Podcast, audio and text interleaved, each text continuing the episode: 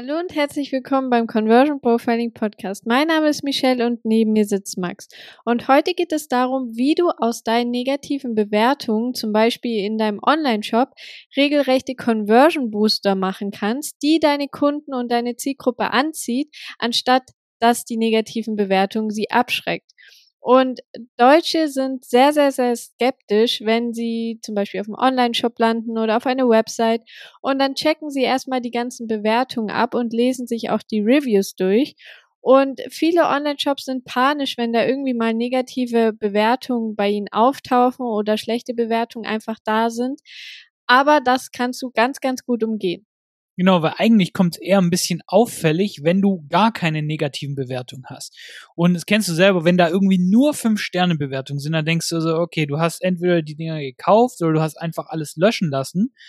Und dementsprechend wirkt es tatsächlich so mit einem perfekten Score gar nicht so authentisch. Vor du kannst nicht immer jedem alles richtig machen. Es wird mal sein, dass wenn du was versendest, ähm, hat der Versanddienstleister irgendwie was verkackt und schlussendlich kommt es dann zu spät an. ist nicht deine Schuld schlussendlich, aber dass du perfekt bist sozusagen, diese Perfektion, die kauft dir sowieso keiner ab. Deswegen sind negative Bewertungen zu haben tatsächlich gar nichts Schlechtes an sich. Es kommt immer nur darauf an, wie du eben darauf reagierst. Genau, und deshalb wollten wir dir heute einfach mal zeigen, was du machen kannst, beziehungsweise was du machen solltest, wenn du negative Bewertungen bekommst und was du natürlich auch vermeiden solltest, wenn du diese bekommst, damit du einfach auch einen guten Eindruck bei deinen Kunden hinterlassen kannst, bei deinen Interessenten hinterlassen kannst und sogar die Menschen eher von deinem Produkt überzeugst. Genau, und wir hatten die Idee für den Podcast in Athen. Wir waren da jetzt äh, für 16 Tage über Weihnachten und Neujahr, sind jetzt letzte Woche zurückgekommen. Und ich wollte da unbedingt einen Quad mieten, weil ich äh, bin früher Motocross gefahren, ich bin sehr oft Quad gefahren und so weiter. Und ich, jedes Mal, wenn ich im Urlaub bin, will ich eigentlich sowas mieten.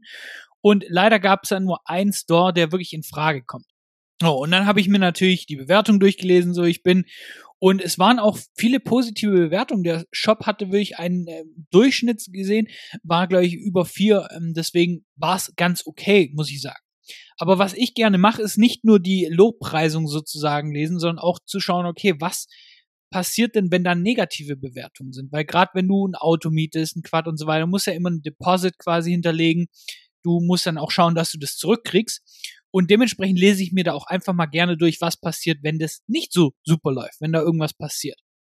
So, und da gab's einen Haufen negative Bewertungen und teilweise war da wirklich gerechtfertigte Kritik dabei, wo die Leute einfach gesagt haben, okay, hey, mir hat die Tour einfach nicht so gefallen oder die Quads oder die Scooter zum Beispiel, die waren da einfach nicht so in einem guten Zustand. Hat zwar funktioniert, aber war eben nicht so, ähm, wie man sich erwartet für den Preis. So. Und an sich also nichts Schlimmes. Wie der Besitzer aber darauf reagiert hat, war wirklich, wirklich heftig, wo ich mir gedacht habe, Alter, da wird mir schlecht, wenn ich dran denke, dass ich bei dem Kunde bin. Also immer war der Kunde schuld. Egal was der Kunde geschrieben hat, es war immer die Schuld des Kunden. Die Schuld wurde, wurde abgegeben, auch wenn es ganz klar oder nach dieser Bewertung zufolge eigentlich bei dem Besitzer sozusagen liegt. Es war null Kritikfähigkeit. Also da war wirklich sobald was irgendwie angebracht war, hat er das komplett quasi abgeschüttelt. Also er wollte einfach gar nichts nehmen. Das war immer die Schuld des Kunden und hat einfach keine Verantwortung übernommen.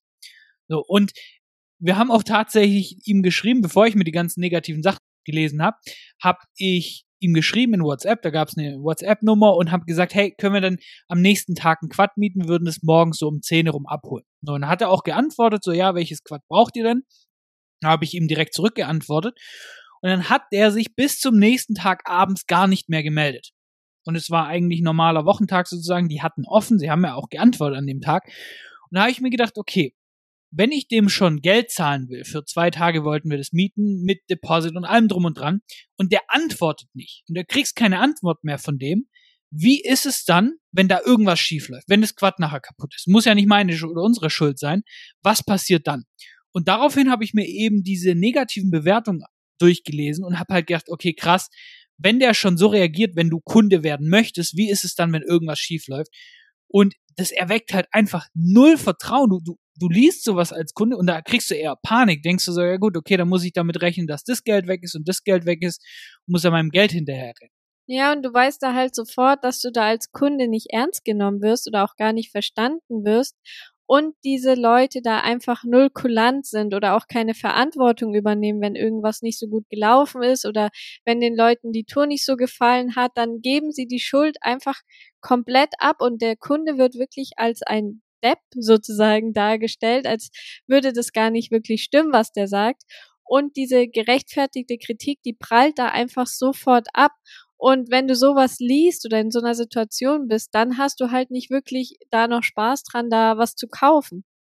Genau, und wir haben dir deswegen mal ein Beispiel aus dem Englischen übersetzt, also wirklich von dem seiner, seinen Google Reviews haben wir eine Sache übernommen und haben es einfach mal ein bisschen übersetzt, kürzer gemacht, aber der Kunde hat geschrieben, also wir haben eine Safari mit Quads und Buggies gebucht und sind dann aber tatsächlich nur stundenlang auf der Straße gefahren ist ja theoretisch einerseits vielleicht eventuell die Schuld des Kunden, weil er hat sich ja dann die Route ausgesucht, aber gleichzeitig auch eigentlich eine äh, gerechtfertigte Kritik, wo man sagen muss, okay, ist da was schiefgelaufen, war das nicht ganz klar. So.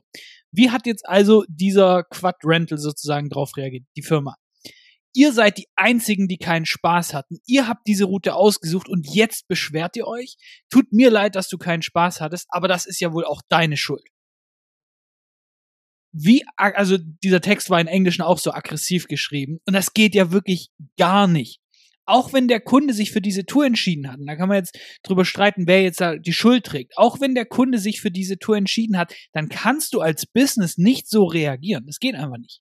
Ja, und wir haben dir jetzt mal eine Beispielbewertung vorformuliert, was hier einfach eine bessere Antwort gewesen wäre. Und zwar, vielen Dank für deine Bewertung. Dass dir die Tour nicht zugesagt hat, tut uns wirklich sehr leid. Tatsächlich handelte sich es um eine Straßentour zum Poseidon-Tempel, die ausschließlich auf der Straße stattfindet. Wenn wir das vor der Abreise jedoch nicht richtig dargestellt haben, dann tut es uns sehr leid. Das werden wir in Zukunft ändern, um unsere Tour noch klarer zu machen. Wir hoffen dennoch, dass die Tour euch ein bisschen Freude bereitet hat. Falls ihr noch in Athen seid, meldet euch gerne via Mail an E-Mail und ihr haltet einen Rabatt auf eure nächste Tour. Diesmal 100% Offroad. Viele Grüße, Firmenname. Und daran siehst du, wie wirkt denn jetzt die negative Bewertung überhaupt jetzt noch? Weil wenn jetzt jemand überlegt, mit dir ins Geschäft zu kommen, dann wirkt sie gar nicht mehr so angsteinflößend, weil man einfach sieht, okay, man wird von der Firma verstanden, ähm, es wird versucht, einem zu helfen, man merkt, dass wenn Probleme auftreten, dass sie da auch bereit sind, entgegenzukommen oder sich darum zu kümmern. Und diese Bewertung und die Antwort wird die Leute einfach dazu bringen, sich bei dir zu melden, als jetzt eine Fünf-Sterne-Bewertung zum Beispiel, weil hier einfach wirklich gesehen wird, okay, hey, die Firma, die steht wirklich dahinter, die ist an Kundenzufriedenheit sehr, sehr interessiert und möchte den Kunden auch das beste Erlebnis bieten. Genau, und weder hat jetzt hier die Firma was verloren, dass es jetzt ihre Schuld schlussendlich war, dass die Route jetzt falsch war oder der Kunde hat irgendwie sein Ansehen verloren, weil es auch seine Schuld war sozusagen, sondern es wurde einfach neutral das Ganze betrachtet.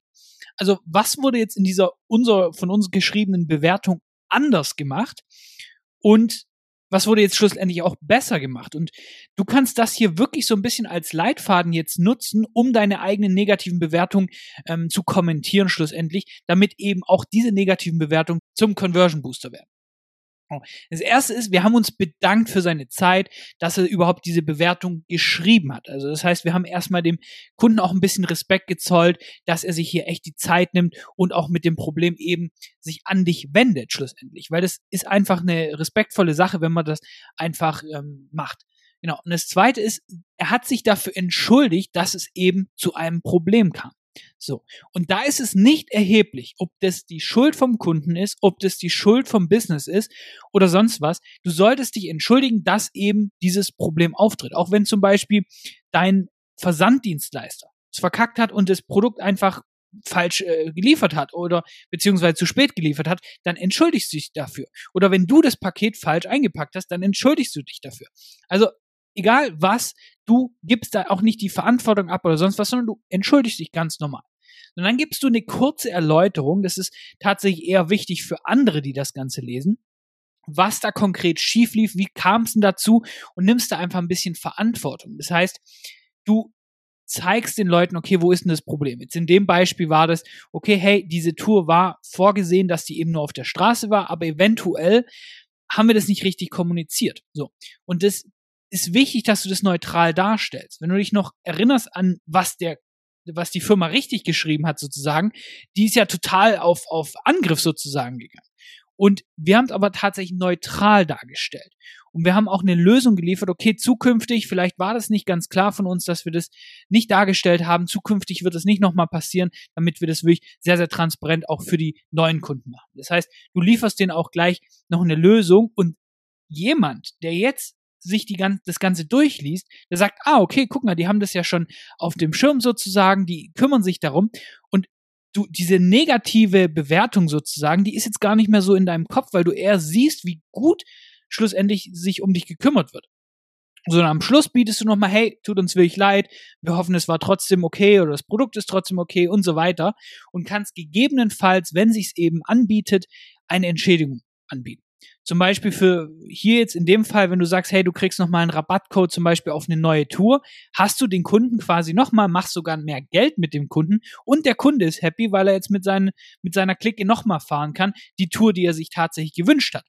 So, und dementsprechend, also ist nicht immer angebracht, zum Beispiel eine Entschädigung zu geben, tatsächlich, wenn es zum Beispiel wirklich die extreme Schuld vom Kunden ist und es dein Business sozusagen sehr viel Geld kosten würde, das jetzt zu fixen. Aber wann immer möglich, auch wenn es schlussendlich dafür sorgt, dass du ein bisschen draufzahlst und so weiter, zeige da wirklich Kulanz und entschädige auch die Leute schlussendlich, weil das wird dir helfen, tatsächlich auch neue Leute von dir zu begeistern und zu überzeugen. Und genau dieses Framework, was wir dir gerade vorgestellt haben, kannst du wirklich für jede negative Bewertung nutzen. Und natürlich gibt's da draußen Bewertungen, die gehen wirklich unter die Gürtellinie und sind vielleicht auch nicht wirklich gerechtfertigt, aber von denen sprechen wir jetzt gar nicht. Das sind wirklich für die negativen Bewertungen, wo auch gerechtfertigte Kritik geäußert wird und da kannst du das Framework sehr, sehr gerne einfach mal ausprobieren. Und um es nochmal kurz zusammenzufassen, damit du deine negativen Bewertungen in Conversion Booster verwandelst, mache folgendes. Als erstes bedanke dich. Als zweites entschuldige dich unbedingt für die Unannehmlichkeiten. Als drittes erläutere, warum es dazu kam und was in Zukunft besser gemacht wird. Und viertens entschuldige dich gegebenenfalls einfach nochmal und biete eine Entschädigung an, wenn es eben angebracht ist und auch möglich. Genau, denn wie vorhin Michelle schon mal gesagt hat, wenn du irgendwie die zwölftausendste Fünf-Sterne-Bewertung hat, dann hat das schlussendlich keinen Effekt mehr schlussendlich weil die Leute sehen, okay, da ist ein Business dahinter, die bewerten das und so weiter. Was die Menschen aber machen, wenn du gerade so viele vier, fünf Sterne Bewertungen hast, die schauen sich die ein, zwei Sterne Bewertung an. Und die schauen, okay, was ist denn, wenn da, was, was lief denn da schief sozusagen? Weil die Panik haben, dass bei ihnen das Gleiche passiert. Indem du aber erzählst, hey, guck mal, selbst wenn jetzt was schief läuft, selbst wenn das Produkt kaputt ist, selbst wenn dein Quatsch schlussendlich, wenn die Tour nicht gefällt, wir kümmern uns um dich. Und dadurch entkräftest du ja die größte Angst, die sie in diesem Moment haben, dass irgendwas schief läuft und sagst, hey, selbst wenn das bei dir der Fall ist, musst du dir keine Gedanken machen, weil wir nicht die Verantwortung abgeben und dich beschuldigen, sondern wir sorgen gemeinsam dafür, dass du da noch happy rausgehst. Und das wird schlussendlich, wenn die Leute das lesen, geht es gar nicht mehr um die negative Bewertung, sondern sie sind so begeistert von dem Kundenservice, den du da zeigst, dass es tatsächlich deine Conversion steigern kann, wenn du ein, zwei oder drei Sterne Bewertung hast. So, und das war's auch schon wieder mit dieser Folge. Ganz wichtig, wenn dir der Podcast gefällt, dann abonniere ihn jetzt und damit hören wir uns in der nächsten Folge. Mach's gut.